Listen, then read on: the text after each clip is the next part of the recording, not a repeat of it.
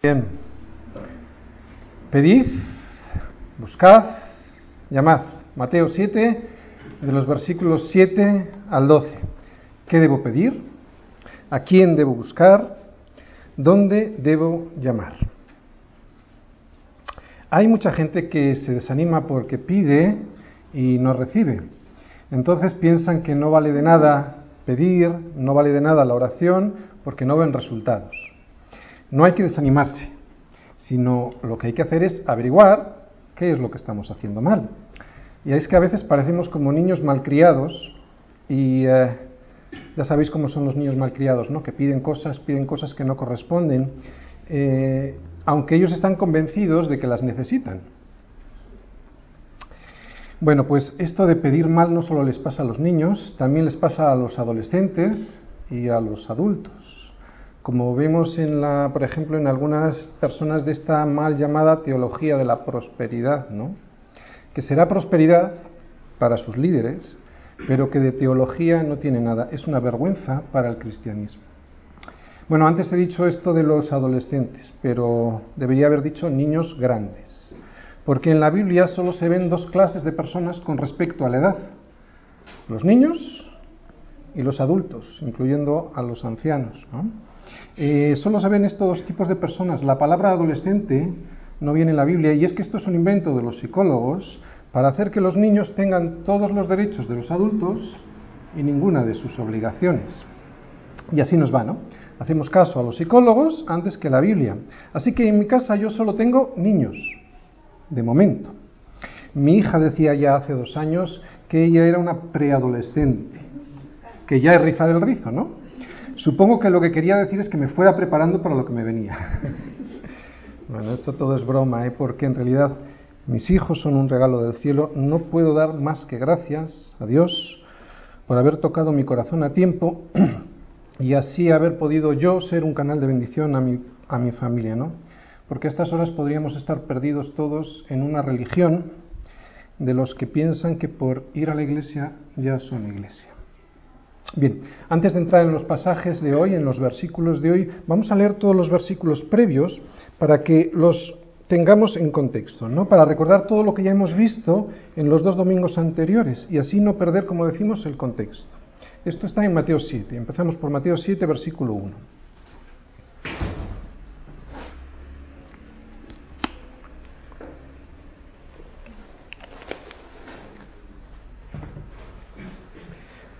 Dice, no juzguéis para que no seáis juzgados, porque con el juicio con que juzgáis seréis juzgados, y con la medida con que medís os será medido.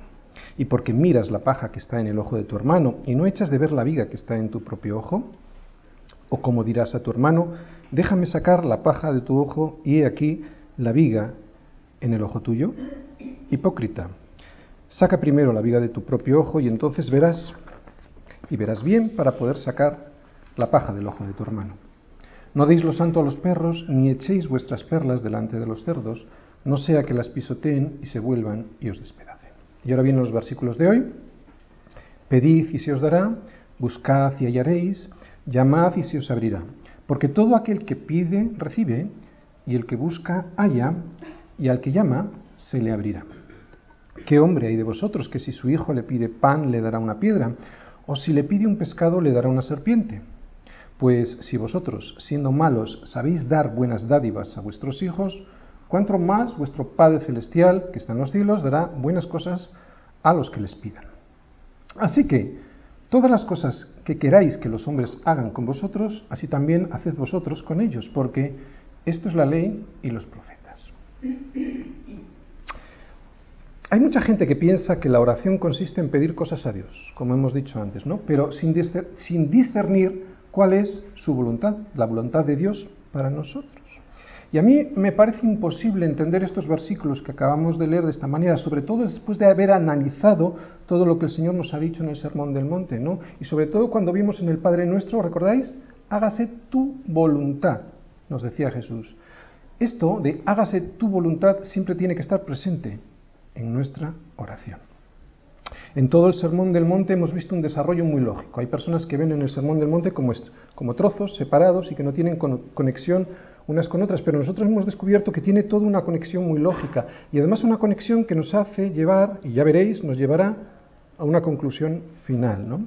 Por lo tanto, es de suponer que ahora el Señor, en estos versículos, tampoco va a interrumpir repentinamente su discurso, sin más, sin ninguna continuidad con lo anterior. Si el Señor nos ha exhortado a que nos abstengamos de juzgar a los demás para condenarles, si nos ha estado animándonos a juzgarnos a nosotros mismos para sacarnos la viga de nuestro ojo, si nos ha estado animando a que ayudemos a nuestro hermano a sacarle la pajita para que vea bien, si nos ha estado advirtiendo de que puede haber perros y cerdos por ahí y que nos pueden hacer daño, entonces es muy lógico que ahora el Señor nos diga cómo podemos conseguir semejantes peticiones, semejantes demandas que se encuentran muy lejos de las posibilidades del hombre natural, de las posibilidades del hombre no regenerado, del no convertido. Y si no, pensar un poquito en eso del buen juicio, ¿no? Es bien complicado por no decir que es imposible. Además de lo que acabamos de decir, ¿no? Con respecto al juzgar a los demás, también en este Sermón del Monte hemos visto muchas bendiciones que el Señor tiene para nosotros y también grandes advertencias, ¿no? Todo esto lo hemos estado viendo en estos últimos meses. Vimos que esas promesas, que son bendiciones, y las advertencias, eran para quién? Para los hijos de Dios. Jesús no promete, ni cuida, ni advierte de estas cosas a aquellos que no han confiado en Él como su Señor y como su Salvador. Por lo tanto, si estas promesas no las encontramos en nuestra vida y si estas advertencias nos resbalan, no te extrañe, si esto ocurre en tu vida, que tu vida no sea abundante. Abundante en el sentido que hemos encontrado, que encontramos en el Sermón del Monte, no como el mundo entiende la abundancia. ¿no? Si esto falla en nuestra vida, es que, o sea, si esto falta es que algo falla. ¿no? Pero atención, o bienaventurados, porque en estos versículos que hemos leído, los últimos, es donde podemos encontrar la clave para solucionar el tema. Vamos a volverlos a leer, los que nos tocan hoy, del 7 al 12. Me estoy quedando sin voz.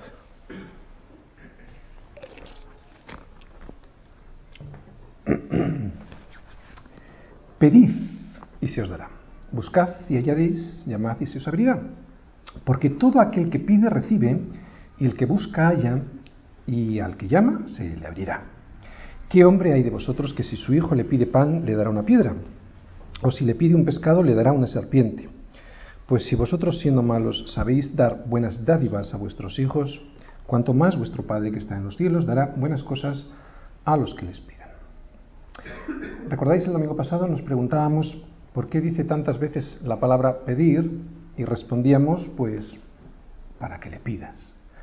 Pero no debemos sacar, como hemos dicho hace un momentito, estos versículos de su contexto para empezar a pedir cualquier cosa que se nos ocurra, ¿no? Sino para pedir no cometer el error de juzgar a los demás para condenarles, para que pidas justo juicio, para que pidas poder ayudar a tu hermano y por lo tanto poder tener amor, paciencia y sabiduría para poder encontrar dónde está la pajita y poder sacarla.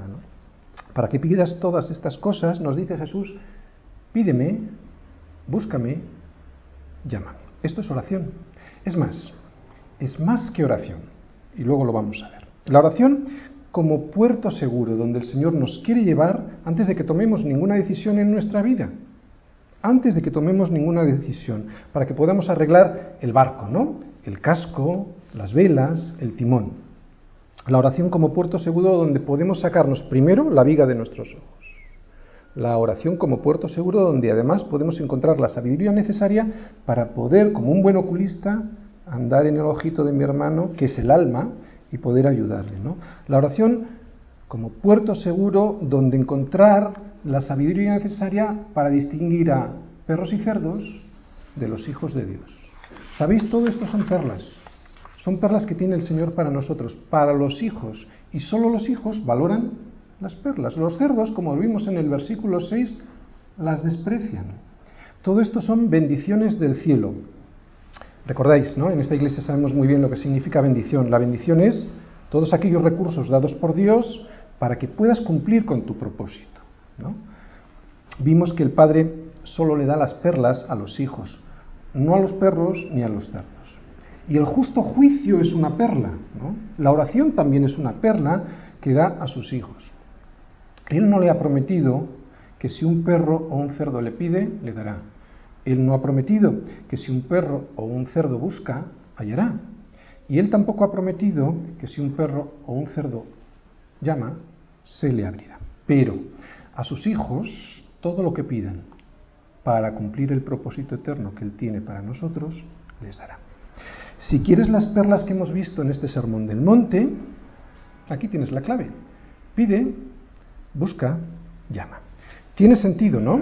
Todo este sermón del monte tiene mucho sentido, porque es una progresión. Primero el Señor nos dice que necesitamos un carácter, el de las bienaventuranzas, para ser hijo. Porque si no somos hijos no podremos conseguir las perlas. ¿Veis toda la progresión? Empieza con las bienaventuranzas que significan el carácter del hijo. ¿Para qué vas a ir a pedir las perlas si no eres hijo? Por eso empieza por el carácter. Después te menciona todas las perlas, ¿no? Que son, como decimos, solo para los hijos. Para, al final decirte que si pides las perlas, te las dará. Si eres hijo, volvemos al versículo 3 de Mateo 5, si tienes este carácter. Tiene sentido esto de pedir, ¿no? Sobre todo después de la acusación que nos hizo y que hemos leído hace un momentito. ¿Qué nos acusaba Jesús? ¿De qué nos llamaba? Nos decía hipócritas. Qué vergüenza, porque es verdad que muchas veces hemos juzgado al hermano para condenarle, ¿no? Y además teniendo nosotros una viga en el ojo. ¿Cómo puedo llegar a conseguir esa sensibilidad espiritual ¿no? que me advierta que tengo una viga? ¿Cómo puedo conseguir, además, después de eso, de darme cuenta de que tengo esa vida, cómo puedo conseguir sacármela? Después de conseguir sacármela, ¿cómo puedo yo conseguir tener el amor, la paciencia y la sabiduría necesaria para poder ayudar a sacar la pajita del ojo de mi hermano, no? Pues aquí encontramos la solución en el versículo 7. Pedid y se os dará, buscad y hallaréis, llamad y se os abrirá. Este es el principio, ¿de acuerdo? Mirad, no podemos decir que no funciona cuando no lo hemos intentado o cuando lo hemos intentado de una manera equivocada, de la manera que no corresponde. Así que hay que averiguar si estamos pidiendo correctamente, así que hay que averiguar si estamos buscando, que no es lo mismo que pedir, y ahora lo vamos a averiguar, así que hay que averiguar si estamos llamando en el sitio correcto. Es una progresión en intensidad, no solo son términos sinónimos. Es como un martillo que golpea. Pide, busca, llama. ¿Eh? Imaginaros, pide, busca, llama. Es una intensidad. Jesús conjuga estos verbos de forma imperativa. Pide, busca, llama. Y dice que tengas confianza porque se te dará, encontrarás y se te abrirá. Nosotros Debemos de ser niños delante de nuestro Padre. Yo he descubierto lo siguiente, yo creo que los que tenéis niños también. Cuando mi hijo necesita algo que le interesa, que le interesa de verdad, hace lo siguiente. Primero, me pide. Segundo, si no respondo, me busca. ¿Mm? Y si me escondo porque estoy harto de sus peticiones y me meto en la habitación, me llama. ¿no? Llama a la puerta de mi habitación hasta que salgo y muchas veces ha conseguido de mí lo que, yo, lo que él pretendía, ¿no? Y lo ha conseguido por su insistencia. Pues mira, Dios quiere que haga lo mismo. Pero, esto es muy importante, es muy importante. De la misma manera que yo no pretendo que mi hijo me pida, me busque y me llame porque yo me siente importante delante de él, Dios tampoco lo hace por ese motivo. Centraros, esto es lo más importante de toda la predicación, ¿de acuerdo? Él no necesita de nosotros para seguir siendo Dios. Somos nosotros los que necesitamos pedirle para que nos demos cuenta de nuestra dependencia. Ahí está la clave. Y así nuestro carácter se afirme en la dependencia. Por lo tanto, Él lo hace para que nos demos cuenta de que le necesitamos, de nuestra necesidad, y así de esa manera nuestro carácter se afirme en la dependencia, no en la independencia. Somos nosotros los que necesitamos pedirle, no Él, que necesita escuchar la oración. Todo esto se estropeó en Génesis 3. ¿Recordáis? Vamos a Génesis 3, versículo 5.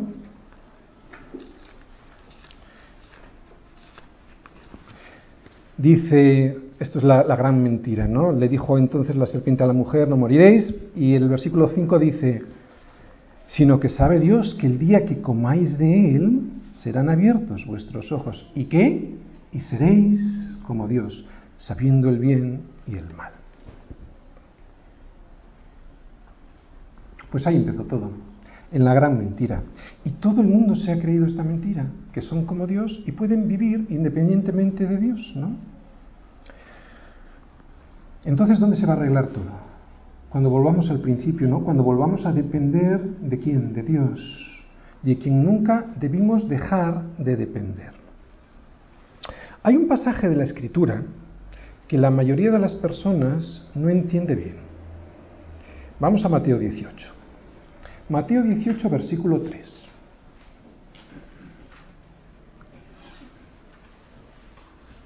Dice este versículo.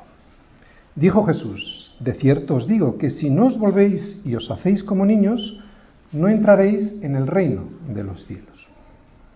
Mirad, yo lo he oído predicar en estos términos, que hay que volverse inocente como un niño para poder entrar en el reino de los cielos.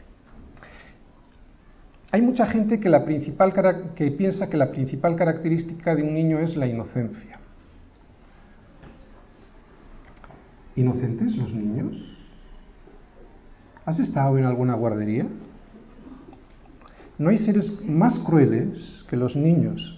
Y eso es porque son como nosotros, pero sin educación y sin sobre todo estar sometidos al código penal. Así que no se trata de inocencia, porque todos somos culpables, como está escrito, no hay justo ni un uno, y si no se trata de inocencia, ¿de qué se trata? Pues bastante fácil. La solución viene en el versículo siguiente. Lo que pasa es que la mayoría de la gente no lo lee y por eso no se predica. Versículo 4. Dice, así que cualquiera que se humille como este niño, ese será el mayor en el reino de los cielos. O sea que se trataba de humillarse, ¿no?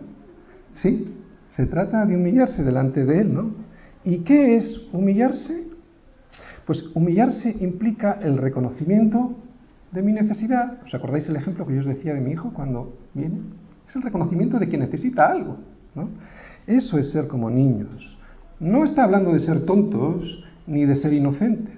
Está hablando de una dependencia, del reconocimiento de una dependencia. Se trata de depender de él lo mismo que mis niños dependen de mí para todo. Por lo menos hoy por hoy.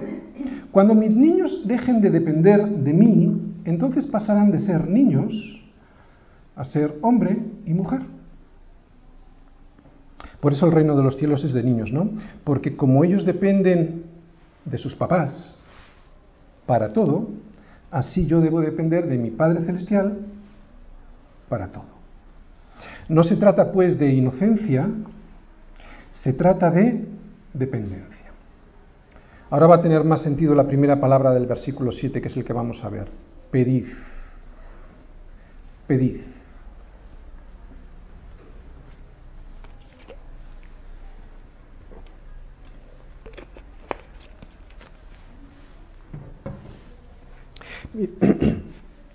Mirad, Dios, y lo sabemos, es un Dios de absolutos, no es un Dios de relativos. Él es absolutamente bueno, absolutamente santo, absolutamente justo. No es relativamente bueno, relativamente santo, relativamente justo. Y esto es lo que las personas nos destroza incluyendo los cristianos. Porque esto significa que nuestra relación con Él tiene que ser en este sentido, o sea, que no nos va a valer ser un poquito obedientes, o un poquito sinceros, o un poquito honestos, ¿no? Él es un Dios celoso que te anhela fervientemente. Es un Dios de absolutos, recuérdalo. ¿O pensáis que la Escritura dice en vano el Espíritu que Él ha hecho morar en vosotros os anhela celosamente?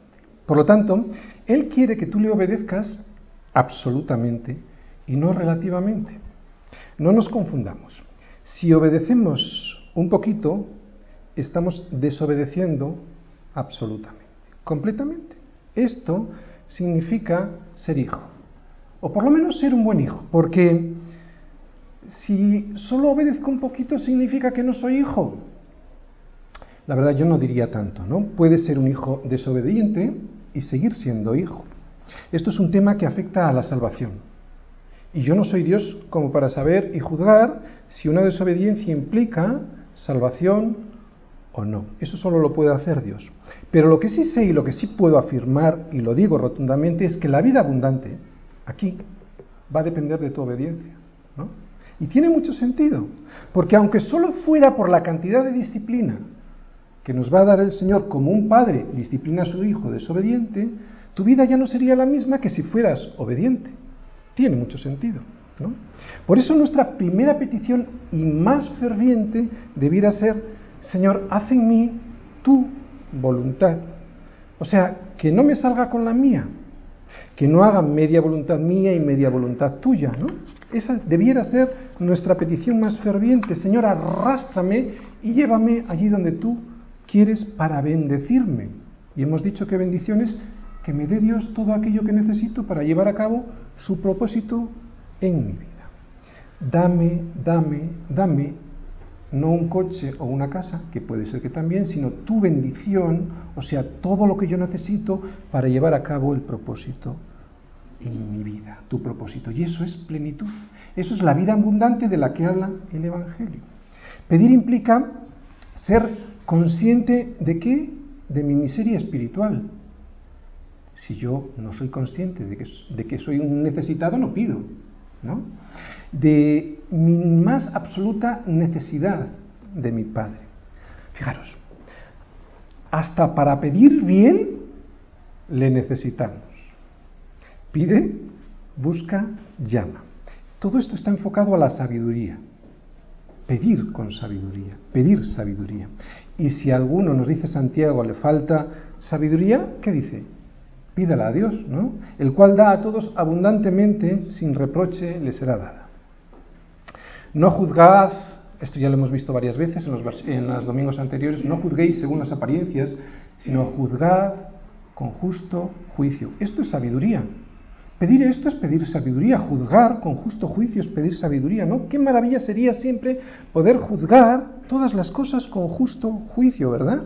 Pues si queremos recibir esta preciosa perla, esto es una perla, pues no tenemos nada más que pedirlo, ¿no? Eso es lo que hay que hacer.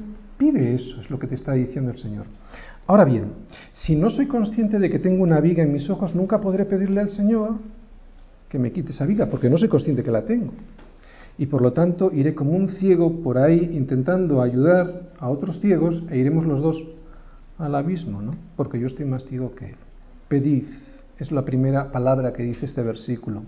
Implica, además del reconocimiento de mi necesidad, una subordinación a alguien que es superior. Volvemos a poner el ejemplo de mi hijo y, y así se entiende bien, ¿no? Mirad, vamos a volver al versículo que vimos el otro, día en Lucas 18. ¿Os acordáis de la parábola del fariseo? Vimos cómo el fariseo no pedía. ¿Y por qué no pedía? Porque no sentía ninguna necesidad, se sentía superior, ¿os acordáis?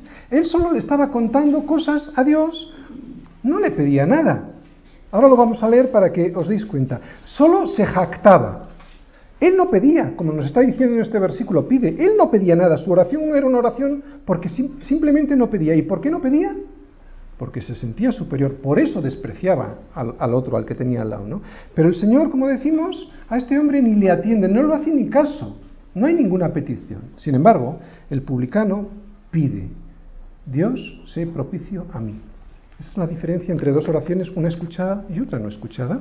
Lucas 18, 10 al 13. Lo vamos a leer. Fijaros, dos hombres subieron al templo a orar, uno era fariseo y el otro publicano.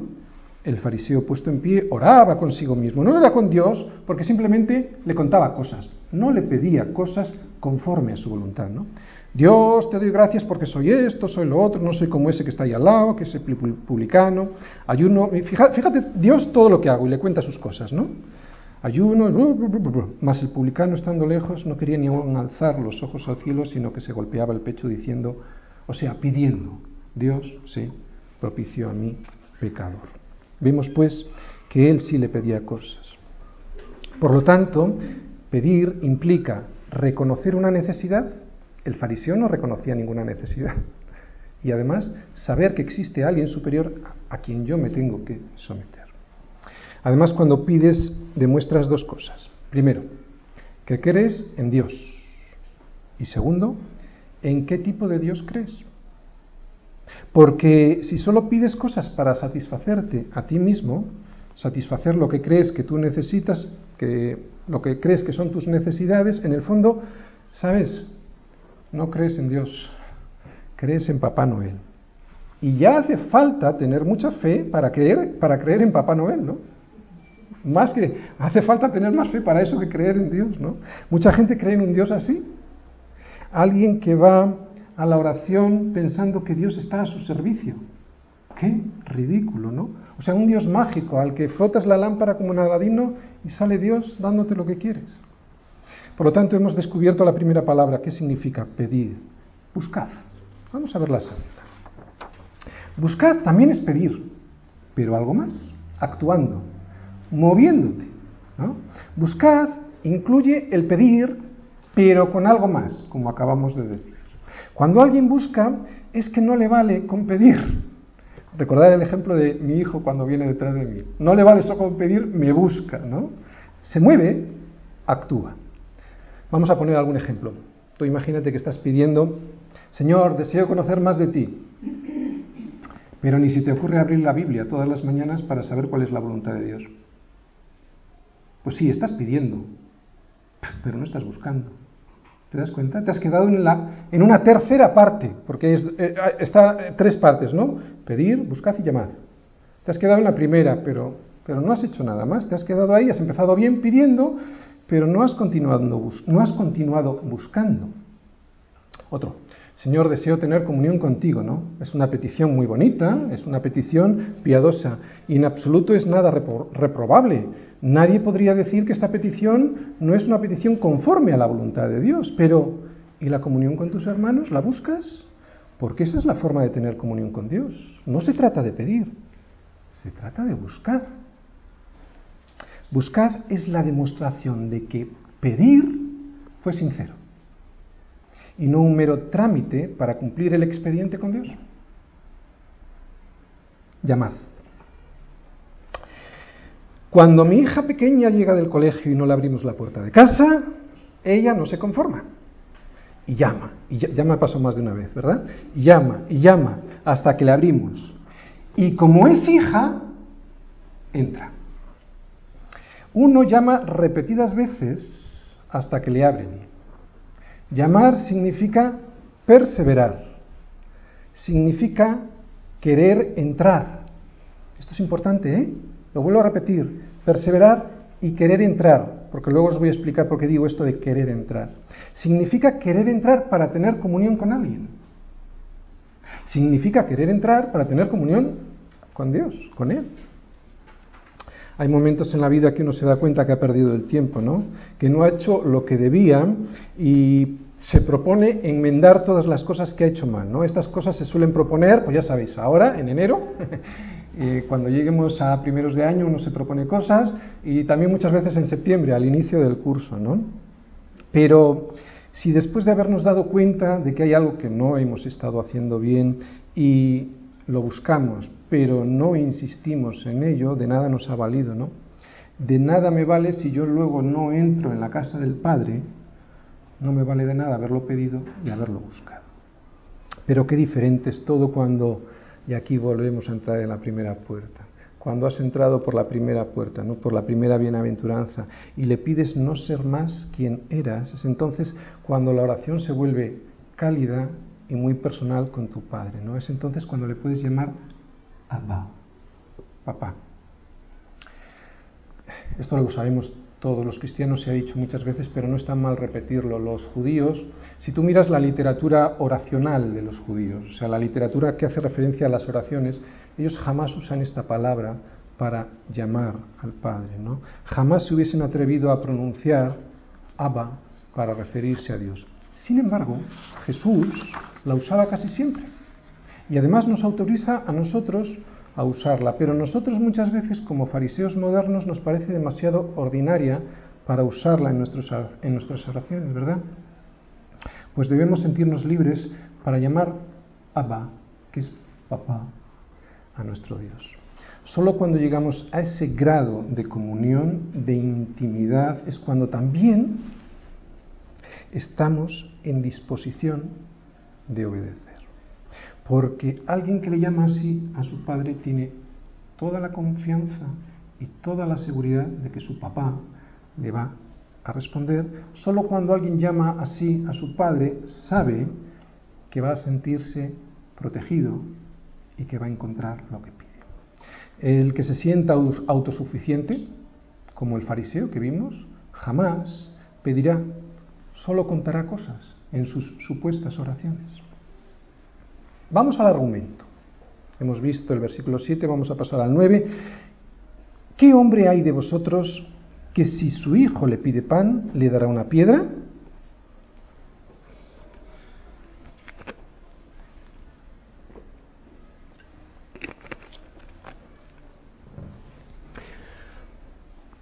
¿O si le pide un pescado, le dará una serpiente? Pues si vosotros siendo malos sabéis dar buenas dádivas a vuestros hijos, ¿cuánto más vuestro Padre que está en los cielos dará buenas cosas a los que le pidan? Bien, este es el argumento que nos da el Señor, ¿vale? Antes de entrar en, el argumento os quiero contar algo que me ha parecido interesante y que he descubierto en el versículo 11. No hay nadie bueno. Eso dice la Biblia. Pablo nos lo recuerda en Romanos, ¿verdad? 3.12, en la segunda parte dice, no hay quien haga lo bueno, no hay ni siquiera uno. Vamos a ver algo interesante en este versículo 11. Si te fijas, Jesús no dice, pues si nosotros, siendo malos, sabemos dar, ¿no? Dice, pues si nosotros, perdón, dice, pues si vosotros, siendo malos, sabéis dar, ¿qué creéis que significa esto? Pues que Jesús se está posicionando como Dios mismo, ¿no? Porque si sabemos que solo Dios es bueno, Él se está apartando. ¿Te dais cuenta? Es algo que quería hacer notar de este versículo para que veáis en este versículo también la deidad de Jesús como Dios. ¿vale? Eh, pero ahora vamos a entrar en el argumento. Volvemos a, nuestro, a nuestra predicación que es pedir, buscar, hallar. Este es el argumento. Y es un argumento en el que intenta que uses qué? La razón, ¿no? Eh, si yo le doy pan a mi hijo siendo yo malo, ¿por qué no me lo iba a dar mi Padre Celestial? El argumento es sólido, es muy sólido, pero tiene un punto débil. Eh, ¿Sabéis cuál es? Que me lo crea. Porque si yo no me creo que tengo un padre, y ahí está el punto débil, pues entonces no me vale de nada pedir. Mi fe se convierte en qué? En un seguro de vida, ¿no? En un por si acaso, creo que existe Dios, creo que tengo un Padre Celestial por si acaso existe, ¿no? Así, bueno, pues no me quedo fuera. Pero sabemos que, la, que, Dios sin fe no te va a responder, ¿no? Sin fe es imposible, dice Hebreos, agradar a Dios. Si no le agradas a Dios no vas a conseguir nada de Dios sin fe.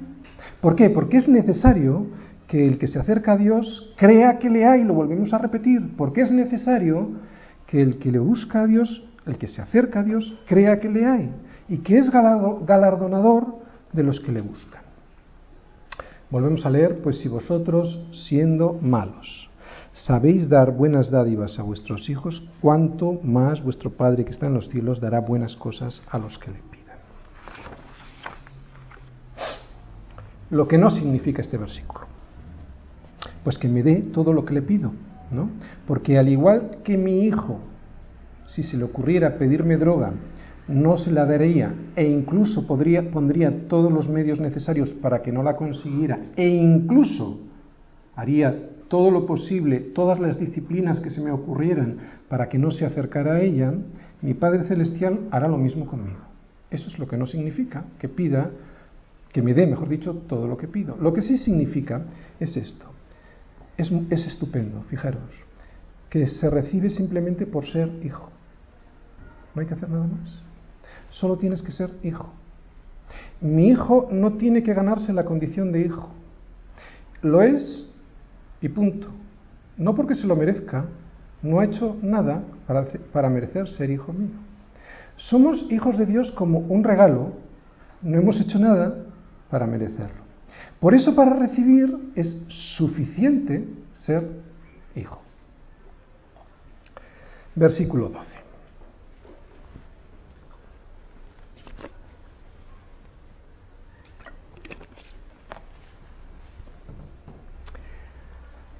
Así que todas las cosas que queráis que los hombres hagan con vosotros, así también haced vosotros con ellos, porque esto es la ley de los profetas.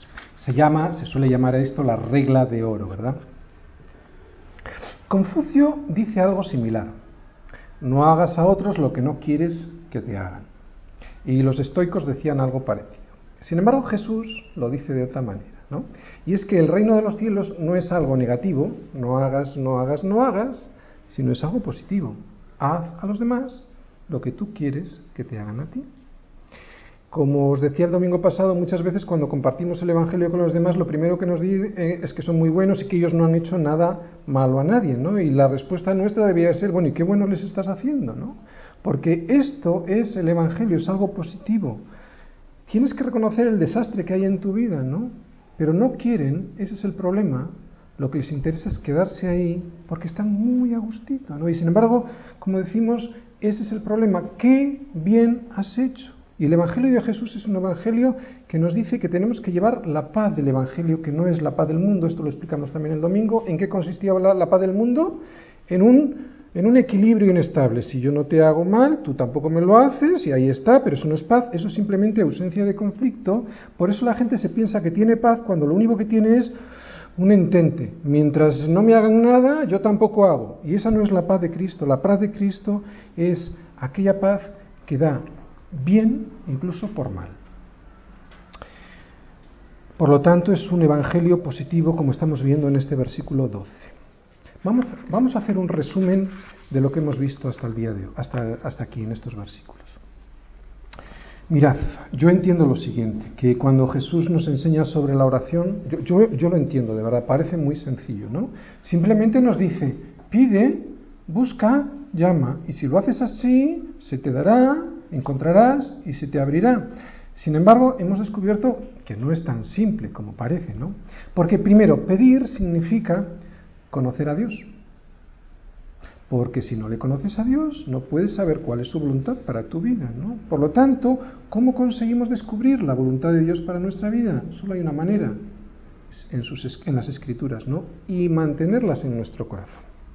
Decíamos ayer sábado que una pregunta capciosa que suelo hacer siempre y es, os preguntaba, ¿es esto la palabra de Dios? Y todo el mundo, sí, esto es la palabra de Dios. Y yo digo, no, esto no es la palabra de Dios, ¿no?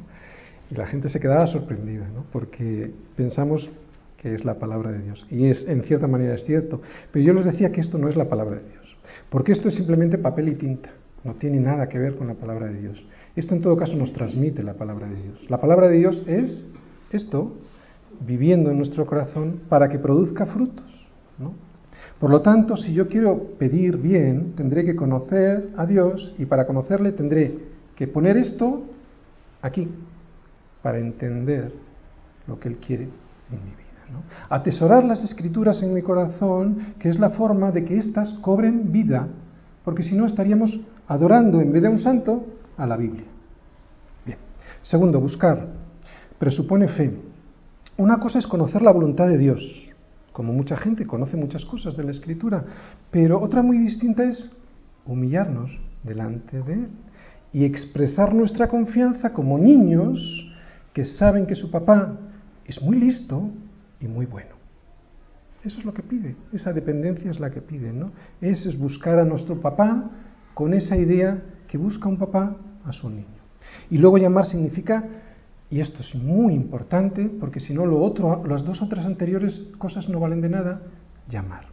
Llamar significa desear entrar, porque nadie llama a un sitio en el que no quiere entrar. O sea que podemos pedir la voluntad de Dios y buscarla, pero no desearla, no desear entrar ahí.